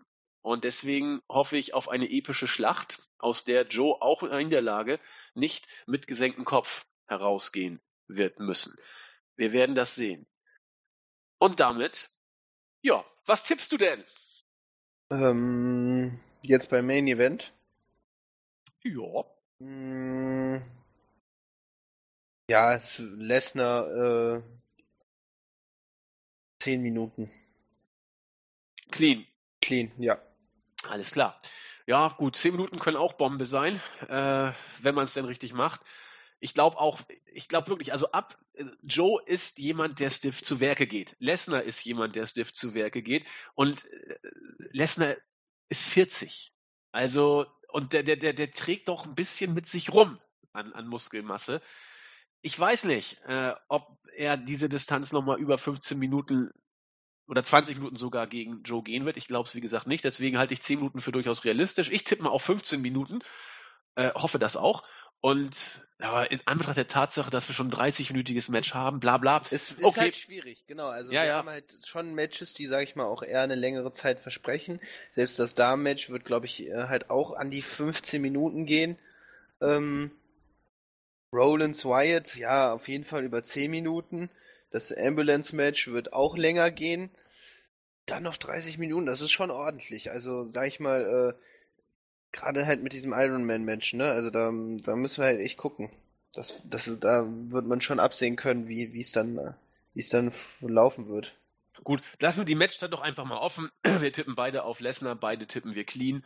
Und die Art und Weise, wie man Joe darstellt, wird vieles darüber aussagen, was man mit ihm in Zukunft vorhat. So und kann grundsätzlich man kann man halt sagen, dass der Pay-Per-View wirklich dann auch durch dieses Match getragen wird, ne, und vielleicht noch Reigns gegen Strowman. Ansonsten ist es halt wie bei SmackDown immer das Problem, dass es jetzt nie so alles so richtig geil ist, ne, aber ähm, Genau, Apropos sind... SmackDown, Marvin. Wir ja. haben ja noch SmackDown gehabt. Kurz und knackig, auch dazu. Wobei, oh, mein meine, Computer spinnt. Ich kriege gerade den Live-Bericht nicht auf, deswegen mache ich mal aus dem Gedächtnis, was ich noch ich erinnere. Meine, es sind eigentlich nur zwei wichtige Punkte. Eigentlich John Cenas Rückkehr und äh, Rusevs äh, Debüt bei SmackDown. Genau. Und äh, ähm, der, das sage ich mal, der Ab, man kann kurz noch über Shinsuke Nakamura und Baron Corbin reden und dann halt äh, äh das abseh der absehbare Sieg von AJ Styles, der jetzt ein weiteres Mal gegen Kevin Owens in den Ring steigt. Ne, das waren so, der Rest war eigentlich wieder zum Vergessen. Über Naomi und Lana möchte ich ehrlich gesagt nichts mehr verlieren. Ähm, und ja, aber ne, John Cena ist äh, am Independence Day zurückgekehrt. Ähm, und ich muss sagen, ist, die Pause tut ihm ganz gut, weil die Reaktionen waren sehr, vielleicht lag es am Independence Day, aber die Reaktionen waren größtenteils sehr, sehr positiv und auch sehr gut. Ja, ich glaube, bei Cena kommt jetzt langsam dieser Effekt, ähm, er macht sich bezahlt, wo, wo viele Fans immer sich tierisch drüber aufgeregt haben. Cena war ja immer derjenige, ja, let's go, Cena, Cena sucks. Die Kinder und, und äh, bestimmte Leute fanden ihn eben toll und die Die Hard Fans und äh, großen, erwachsenen Männer fanden ihn immer scheiße und deswegen hat er eben polarisiert. Seine Karriere ist jetzt im Herbst. Auch er ist 40 oder wird. Auf jeden Fall ist er 77er Baujahr und entsprechend äh, alterstechnisch dabei. Und man sieht bei solchen Leuten dann, ja, ihre Zeit ist auch jetzt absehbar. Und alles, was man früher gehasst hat oder was einen genervt hat oder was man mit einer gewissen Emotion zumindest begleitet hat, hat einen Eindruck auf einen hinterlassen. Und deswegen äh, mit ein bisschen Wehmut gedenkt man dieser Zeit und äh, hat ja doch sich damit irgendwie identifizieren können, auf eine gute oder schlechte Weise. Und es wird jetzt, glaube ich, mit John Cena immer weiter von Jahr zu Jahr oder vielleicht sogar Quartal zu Quartal dahingehend umkippen, dass man sagt, oh ja, da ist der alte Junge ja nochmal, schön ihn nochmal zu sehen, bla bla. Also ich glaube, Cena ist jetzt auf nicht, einem Level, wo so sich's auszahlt für ihn. Ich weiß nicht, ob es so weit geht, dass, dass dann, sage ich mal, auch die Die Hard Haters äh, äh, da sagen, auch so schön, schön, dass er wieder zurückkommt. Also äh, ja, ich, pass mal auf. Hm, ja, ich bin, da bin ich mir wirklich noch nicht so sicher. Aber du hast schon recht, die Reaktionen waren größtenteils positiv. Und ähm, man, er hat nichts Neues gesagt. Es war halt wieder der gleiche Cena-Mist. Aber er hat es gut rübergebracht. Er kann reden. Das wissen wir jetzt auch schon. Ähm, und aber ich finde halt allein die Tatsache, dass man halt wieder mit dem Gedanken spielt, ihm dann die 17. World Title Regentschaft zu geben, um dann, sag ich mal, den falschen äh, Rekord von Ric Flair brechen zu lassen, finde ich unnötig, aber gut, will man halt dann durchziehen, weil, weil John Cena, aber ähm, ja, grundsätzlich war war, war, war die Eröffnung nett und gut anzusehen. Ja, und genau, jetzt wo ist auch mein, mein Bild endlich wieder da. Letzten Endes äh, kann man sagen, er ist zurück und alles ist wie immer. Denn wir haben äh, viel USA-Hurra gehört. Er hat großartig am Mic äh, performt. Er ist da wirklich den, den anderen Workern stellenweise um, um, um Längen voraus. Das, das haut er so souverän raus. Die Promo war, wie gesagt, inhaltlich Dreck, aber von der Art und Weise, wie er es gemacht hat, war es einfach Bombe, muss man so sagen. Also sag ich zumindest so. Und Rusev ist auch mal wieder Fädengegner. Wir haben das Ganze gehabt vor zwei Jahren. Da war Rusev auch schon dazu da, um Cena letzten Endes over zu bringen. Jetzt äh, wird es ein Flag-Match geben und da wird John Cena wieder triumphieren gegen Rusev, der bei seiner Rückkehr tatsächlich auch ein paar Pops gekriegt hat. Meistens natürlich Buhrufe, aber es gab auch hörbare Pops, als Rusevs Musik äh, beim Independence Beginn, Day ja. auftrat. Genau. Äh, ja, insofern ist hier vorprogrammiert oder programmiert, äh, was passieren wird. Cena wird Rusev schlagen, um dann beim SummerSlam äh, entweder, ja eigentlich, was heißt entweder, er wird beim SummerSlam wohl gegen Jinder Mahal antreten. Ne? Ja, vermutlich schon. Genau, aber was ich halt, äh, was ich noch zu Rusev sagen muss, dass ich mich wirklich auch gefreut habe, ihn zu sehen, äh, weil ich den echt äh, sehr, sehr unterhaltsam finde. Auch am, äh, Mikrofon, aber auch im Ring ist er wirklich, äh, hat er sich gut entwickelt. Äh, aber ja, vermutlich fungiert er hier auch wieder nur als Aufbau für John Cena. trotzdem möchte ich eigentlich für später keinen nicht ausschließen, dass er auch mal für den Titel antreten wird. Hoffen wir das Beste, ja. Eine Sache, ein kleiner, äh, kleines Detail, das mir noch aufgefallen ist, äh, die Storyline mit äh, dem Money in the Bank, mit der Money in the Bank Kofferträgerin Carmella und Ellsworth und Brian soll jetzt nicht groß vertieft werden. Brian hat Ellsworth rausgeschmissen und auch mit, mit Strafe gedroht, falls er jetzt in den nächsten, ich glaube, ich weiß, wie lange ihn, für wie lange er ihn suspendiert hat, egal, wenn er in dieser Zeit wiederkommt, dann wird er definitiv rausfliegen. Äh, Carmella gefällt mir am Mike tatsächlich gut, das sage ich hier auch ganz ehrlich, meine ich wirklich ernst. Im Ring müssen wir da jetzt noch nicht drüber sprechen. Aber was mir hier aufgefallen ist, es ist unglaublich, wie over Daniel Bryan ist. Als er das Segment mit Ellsworth und, und Carmella beendet hat, hat er noch ein paar Yes-Chants angestimmt. Wirklich, jeder in der verfickten Halle hat mitgemacht. Ich, ich war so, habe mich so gefreut, äh, dass dieser kleine Gnom der, der immer noch nicht aus seinem Vertrag rauskommt, der jetzt, so wie ich ihn mir vorstelle, ganz bewusst diese Commissioner-Rolle macht, damit er seinen Vertrag erfüllt. So hart das klingt. Der will da weg. Und es ist so schön zu sehen, dass er immer noch dermaßen over ist. Es ist nur eine kleine Randnotiz, aber es ging mir tatsächlich kalt den Rücken runter. Das war so ein kleines bisschen WrestleMania 30 2014, als er den Titel geholt hat. So ähnlich äh, natürlich nicht annähernd vergleichen, aber so in die Richtung ging's. Die ganze Halle hat mitgemacht. Ah, war schön. Es ist wunderschön. Also, äh, weil das auch wirklich so eine Sache ist, ähm, glaube ich, da, da kommt man wieder an den Kern des Wrestling-Fan-Daseins. Wenn ich mir nur denke, dass ich ihn wirklich möglicherweise wirklich nochmal im Ring sehe, weg von irgendwelchen Konventionen und äh, so hast du zu wresteln und so, wenn er wirklich, äh, wenn er wirklich den Vertrag dann aussitzt und dann Wer weiß, bei Ring of Honor, New Japan, wo. Ja, ich träume immer so Richtung Japan. Darf man eigentlich nicht machen, aber. Äh, ja, Japan wäre ein Traum, aber genauso Ring of Honor. Wenn ich mir vorstelle, dass seine Musik kommt und er. Jesus, also da, da geht mir wirklich das Herz auf und das ist auch eine Sache, die, auf die ich sowas von, also da freue ich mich so dermaßen drauf. Weil ich finde es wirklich unglaublich, also wirklich unglaublich, wie, wie du sagst, dieser kleine Mann, der, sage ich mal, auch was Writer, also was die Writer da für ihn schon bereitgestellt hatten, es wirklich auf allen Ebenen nicht leicht hatte. Und jetzt schau dir an, dass er, er mit äh, locker der größte Star dieser Show gewesen. Ohne auch wirklich irgendeine relevante Rolle zu haben. Ja. Und das Tolle ist, das Copyright auf äh, Brians Entrance Theme wird die WWE nicht nehmen können, denn das hat der gute Herr Wagner, Ja, Ritt richtig. der Walküre. Und von daher Genau, ja, Äh, sowieso, ja. Na, lassen wir das mal so stehen. Äh, insofern. Gut, äh, kein Wort möchte ich über das äh, Usos New Day Rap Battle Segment verlieren. Ich habe es nämlich nach, äh, nach dem zweiten Rap Segment geskippt. Hast du da mehr zugesehen? Nee, äh, hab Gut. ich nicht gesehen. Strafen wir das Ganze mit der gebührenden Nichtachtung. Jinder Mahal hat wieder was über Amerika und äh, wollte Punjabi reden, aber Randy Orton hat ihn unterbrochen. Alles soweit wie gehabt. Breezango werden die kleinheimlichen Stars. Tyler Breeze hat sich als äh, Teenie Young sozusagen verkleidet und Fandango als Sauarbeiter im Hintergrund haben Tyler äh, äh, Ty Dillinger interviewt. Ja, ich, ich, ich fand's gut, ganz ehrlich, um dann danach in der Independence Battle Royale den Number One Contendership, äh, Number One Contender zu ermitteln. Hier kam es dann zum Split von Mojo Rawley und Zack Ryder. Er war leicht vorhersehbar. Am Ende war Ty Dillinger, Sami Zayn und AJ Styles die letzten im Ring. Styles hat das Ding gewonnen. Großartig kommentiert das Ganze äh, von Kevin Owens, der überragend einmal mehr war am Kommentatorenpult. Und als es dann hieß, ja, AJ Styles hat gewonnen, sagte Owens nur, äh, he will regret it, ist aufgesprungen und hat Styles erstmal auseinandergenommen. Das ist alles, alles nicht neu, aber Owens macht es eben sehr, sehr gut.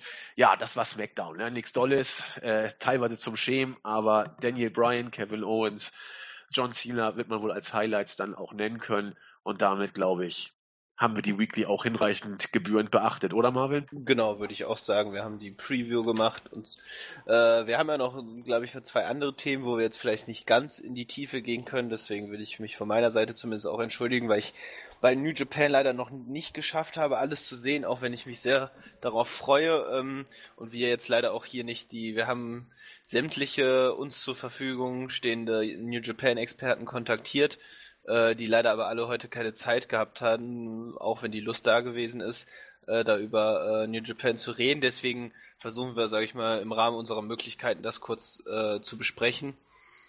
Ähm, Genau. Wir haben nämlich das G1-Special gehabt in USA und Marvin und ich haben uns unabhängig voneinander, aber doch gut abgesprochen, denn Marvin hat vom ersten Tag so ziemlich alles gesehen, bis auf die letzten beiden Matches So oder das letzte. Das, bis nur der Main Event Okada. Okay.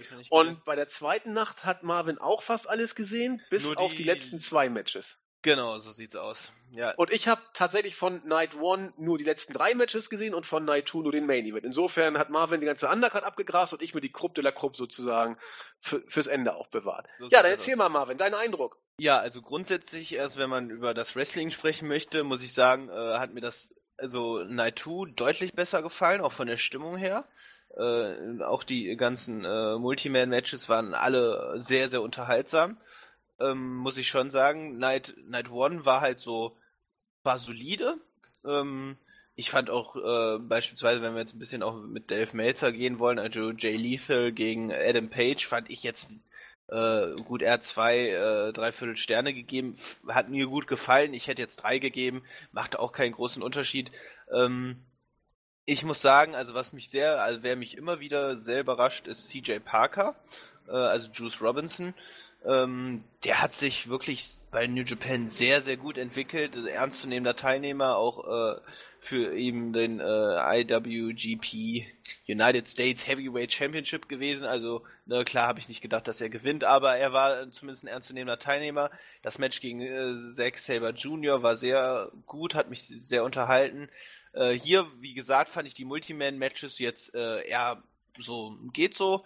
Ähm, das, äh, ähm, die Briscoes und Chaos gegen Bullet Club war unterhaltsam, hat mir gut gefallen. Dafür aber dann ähm, das zweite Match war ich so ein bisschen enttäuscht, vor allem irgendwie so von äh, Josh, äh, Joshin Thunder Liger und äh, Dragon Lee, die äh, finde ich hätten ein bisschen mehr zeigen können. Aber gut, es ist halt immer eine vollgepackte Show. Ähm, da kann man halt ne, äh, nicht auch immer alles, ähm, sage ich mal, präsentieren, was man so an, an Wrestlern auch hat. Ähm, die einzige Enttäuschung, und da wirst du mir wahrscheinlich zustimmen, ist auch für mich Billy Gunn gewesen, der gehört einfach nicht, der gehört da einfach nicht rein. Also ich verstehe auch nicht, warum man ihn jetzt klar, er hatte eine kleine Geschichte mit New Japan, aber ähm, ich finde grundsätzlich äh, gehört er nicht mehr, gehört er da nicht in den Ring. Also ich fand ihn noch nie gut und er ist auch nicht besser geworden. Seine Erfahrung hat jetzt trotzdem ihn nicht zum besseren Wrestler gemacht. Ähm, fand das Multiman-Match schlecht und wie gesagt, das, äh, äh, ich kann mir halt vorstellen, dass das Match gegen Tanahashi jetzt auch nicht viel besser gewesen ist. So, aber grundsätzlich, ähm, ich, ich liebe halt Tetsuya Naito. Finde ich große Klasse. Ishii war unglaublich ähm, Kenny Omega gegen Michael Elgin äh, würde ich auch mit Melzer mitgehen. Vier, dreiviertel Sterne. War ein unglaubliches Match. Und ich, da ist mir einfach gestern auch nochmal eingefallen, wenn ich jetzt so lange kurz noch weiterreden darf. Ähm, äh, Kenny Omega ist für mich, glaube ich, im Moment einfach neben Okada, aber Omega hat, finde ich, nochmal noch mal was Besonderes. Finde ich für mich einfach das beste Gesamtpaket, was wir im Moment im Wrestling haben.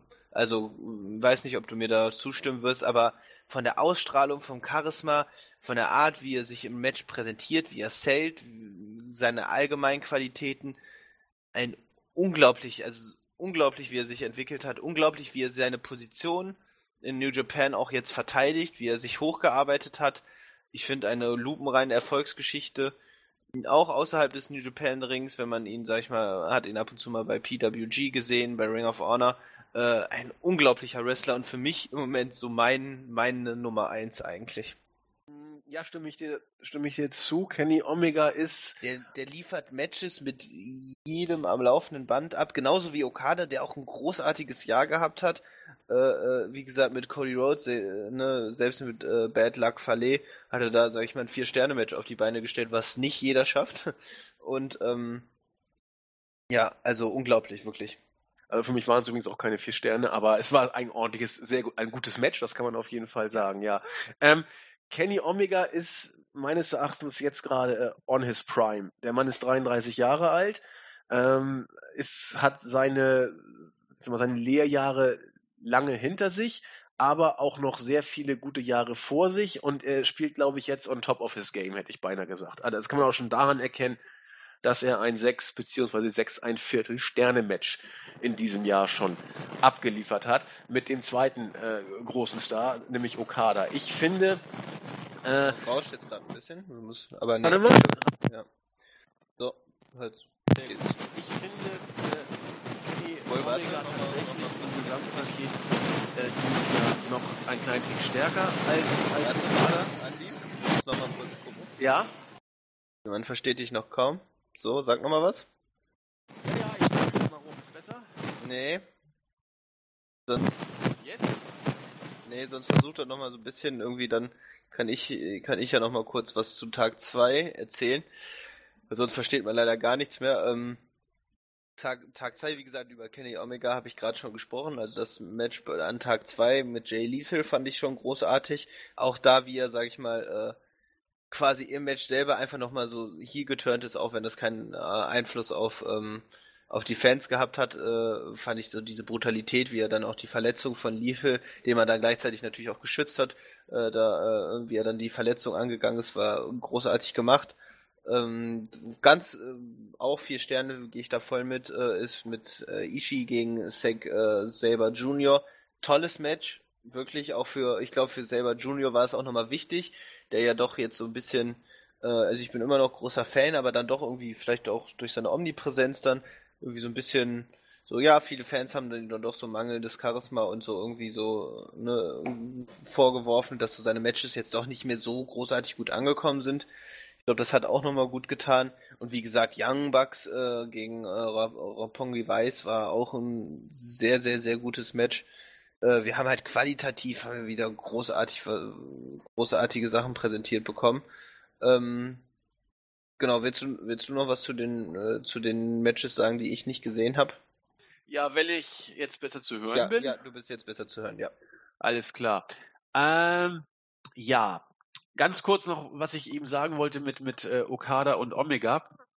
Dass Omega tatsächlich für mich noch ein klein, also das ist, das ist reine Geschmackssache, ja, also dass, dass sich Omega einen Ticken interessanter finde.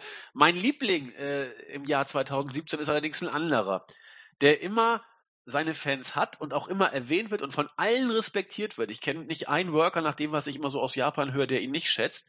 Er ist auch mein Held des Jahres 2017.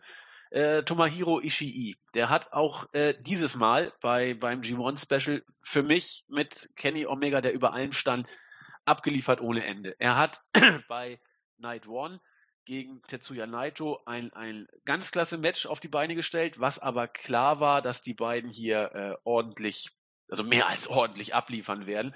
Auch hier, Naito, wenn man es jetzt mal genau nimmt, er ist in der ersten Runde dieses Matches, äh, dieses Turniers ausgeschieden. Wird das sein Standing irgendwie beeinträchtigen? Nö. Er ist übrigens auch clean ausgeschieden. Ja, da, da war kein Eingriff, kein gar nichts. Er hat clean gegen Ishii verloren und es wird ihn nicht die Bohne gejuckt haben. Äh, seinem Standing nicht die Bohne geschadet haben. Also so kann man es dann, wie gesagt, auch machen. Genau, wir bewegen uns halt hier wirklich in ganz andere Sphären, wo man sich keine Sorgen um Wrestler machen muss. Ich kenne diesen Instinkt, ich habe das immer, wo ich dann kurz denke, so war es jetzt notwendig, dass so, so eindeutig, äh, äh, eindeutig äh, äh, sein muss, dass er wieder so verliert. Genauso wie, ähm, ich schau gerade nach, wo, wofür, wo war das Match denn? Ne, ähm, hier wohl bei Tag 2. Wo ist er denn? Bei Tag 2 ist er doch auch nochmal angetreten. Was suchst du? Das Match von Naito, sein zweites Match an Tag 2. Ja, aber er ist doch da nur im Dings genau, angetreten. Genau, im Multiman. Aber selbst Genau. da hat ja, sag ich mal, sein, sein Stable auch verloren. Und, ähm, aber ne, trotzdem muss man sich hier keine Sorgen machen. Es war ein gutes Match. Und äh, dass da, dass die Leute da an ihr, an, an einem Standing verlieren, gerade bei den Multiman-Matches, ne? Ja, vor allem, weil er ja auch für, fürs G1 äh, auch, glaube ich, äh, nicht zu den totalen Nicht-Favoriten zählt, um es mal so zu sagen. Genau, ne? Also das eben, ist ja. einfach nicht schlimm, gegen Ja. Ishii zu verlieren. Ähm, das Match, das du am ersten Abend nicht gesehen hast, du hast nur Okada gegen Rhodes nicht gesehen Genau. oder auch Omega nee, gegen nee, Elgin? Nee, nee, genau. Der, äh, Okada gegen Rhodes habe ich nicht gesehen. Okay, das Match war gut. Es war vielleicht sogar sehr gut. Es war wohl sogar auch sehr gut. Ob es viereinhalb Sterne sehr gut war, wie Melzer gegeben hat, weiß ich nicht. Ähm, ich habe das, ich habe ja die letzten drei Matches, wie gesagt, nur von Night One gesehen. Und wenn ich dann sehe, dass Naito gegen Ishii vier ein Viertel und Omega gegen Elgin vier drei Viertel, dann kriegt für mich Okada gegen Rhodes nicht viereinhalb. Ich fand es nicht stärker als Ishii gegen Naito. Das ist aber letzten Endes Geschmackssache. Ich habe Leute gehört, die gesagt haben, es war Cody Rhodes bestes Match äh, seiner Karriere. Das kann ich nicht sagen, weil ich nicht alle Cody Rhodes Matches gesehen habe, aber es war zumindest wohl das stärkste, das ich von Cody gesehen habe, seit ich wieder Wrestling mir anschaue. Insofern das Match war stark, das äh, war im Vorfeld auch zu erwarten. Es hieß ja, wenn äh, auch Cody, äh, wenn auch Okada kein Vier-Sterne-Match aus Cody rausholt, dann sollte man Cody aber schnellstens wegpacken. Ein Vier-Sterne-Match wird es gewesen sein, viereinhalb fand ich nicht. Ähm, allerdings will ich mich hier mit keinem anlegen. Das Match war auf jeden Fall, ja, es war sehr gut. Das kann man, glaube ich, schon sagen. Also solltest du dir auf jeden Fall angucken. Alleine schon um zu gucken, Ja, äh, was kann Cody mit Okada rausholen. Ja, werde ich auf jeden Fall auch nachholen. Okay, das letzte Match, was ich äh, dann tatsächlich noch gesehen habe, da war ich dann nachher auch so müde in der Woche, es war eine harte Woche, war dann der Main Event des zweiten Tages, Kenny Omega gegen Ishii. Und ich muss gestehen, ich war ein bisschen, bisschen traurig, dass wir jetzt dieses Match zum dritten Mal in diesem Jahr schon gesehen haben.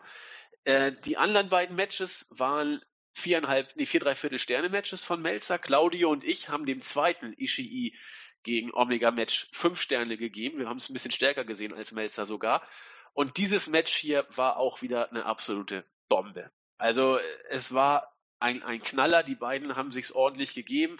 Man, das Tolle ist, man, man kann auch die Matches, alle drei Matches, die sie dieses Jahr hatten, kannst du ja nebeneinander stellen und es sind trotzdem drei verschiedene Matches. Da ist keine Matchblaupause, die irgendwie abgespult wird. Es war wieder originell und äh, klasse. Und von dem her war es das beste Match des Turniers? Vielleicht, wohl ja. Ich fand zum Beispiel Elgin gegen Omega gleichwertig. Das war ja auch, das war ja auch ein 4 3 Viertel Sterne Match, also passt es ja sogar von der Wertung her. Aber die beiden haben da eben noch richtig, richtig einen rausgehauen. Danach hat Omega eine lupenreine Face-Promo gehalten und gesagt, ja, nächstes Jahr kommen wir wieder. Und vergesst es mir hier mit 2.000 bis 3.000. Wir greifen 20.000 Leute an. Das wird natürlich nur ein frommer Wunsch sein. Aber ja, man wird auch nicht sagen können, ob eine äh, deutlich größere Arena sehr schnell ausverkauft oder überhaupt gefüllt werden kann. Melzer sprach so von 6.000 bis 7.000 wären wohl realistisch. Das mag so sein.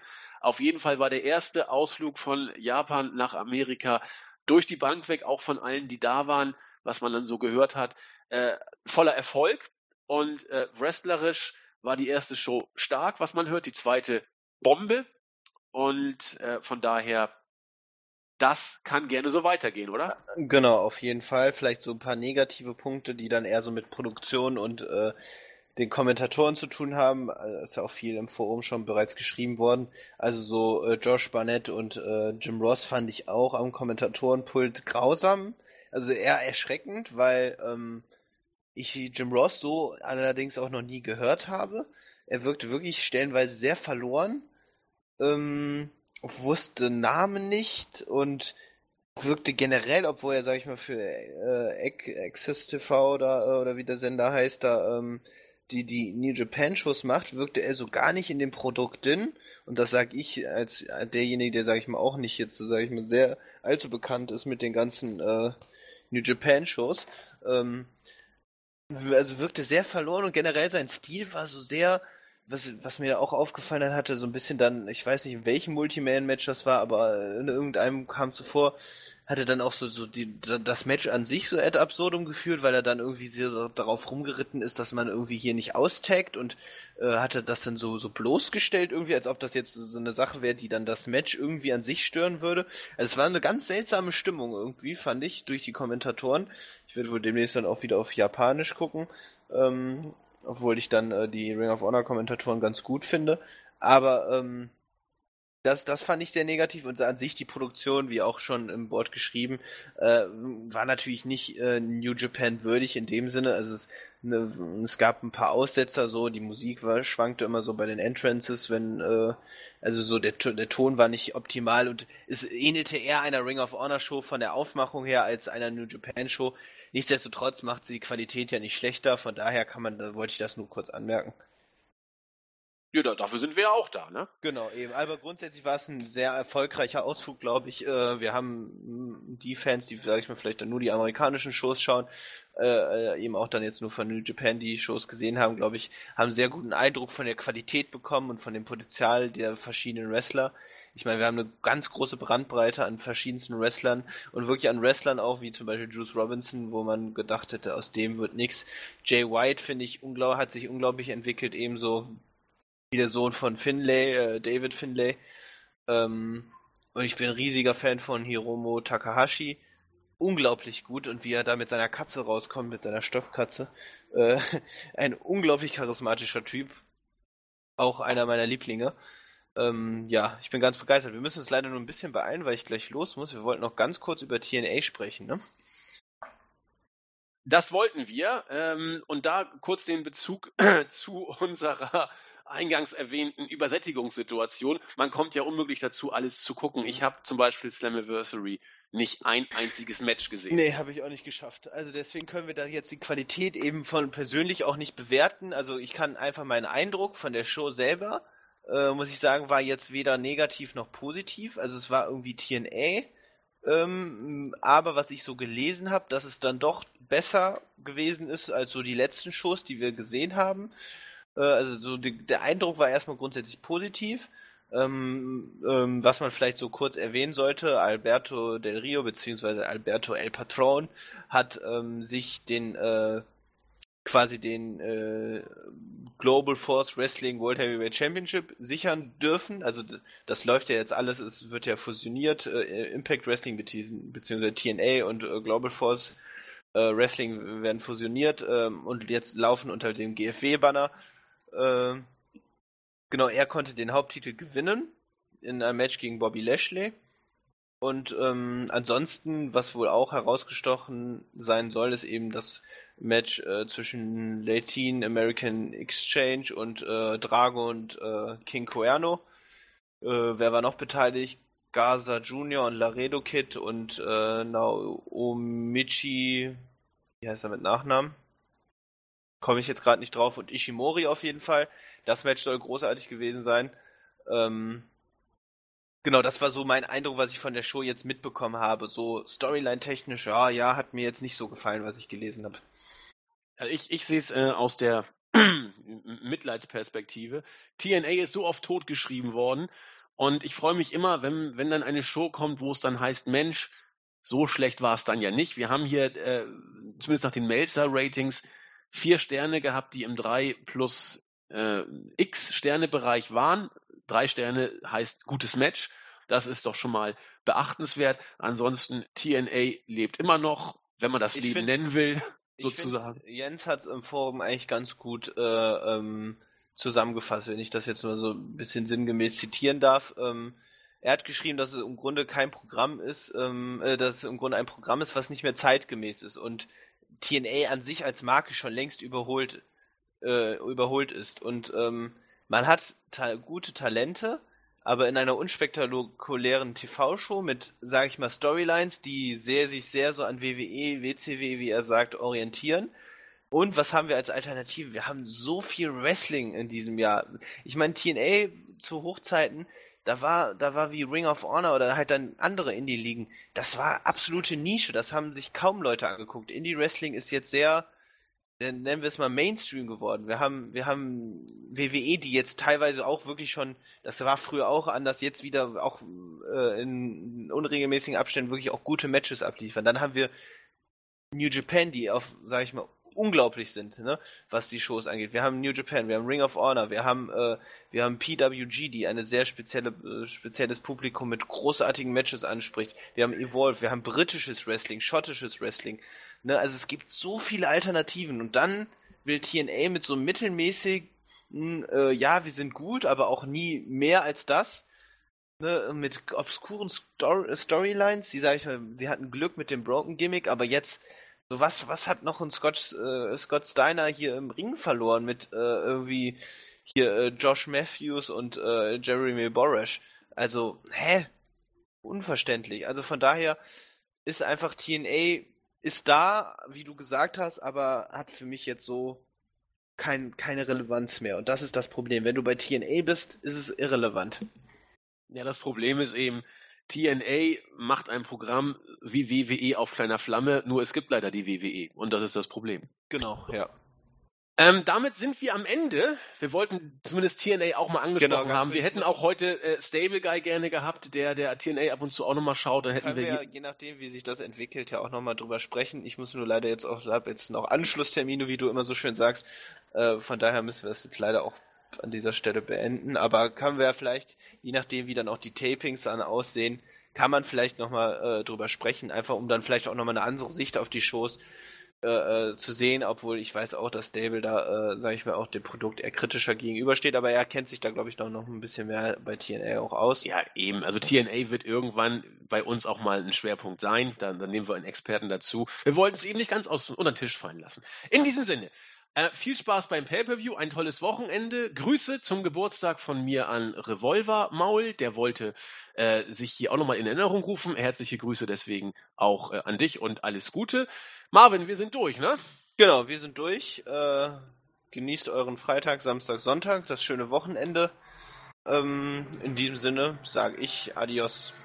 In diesem Sinne. Macht es gut. Tschüss.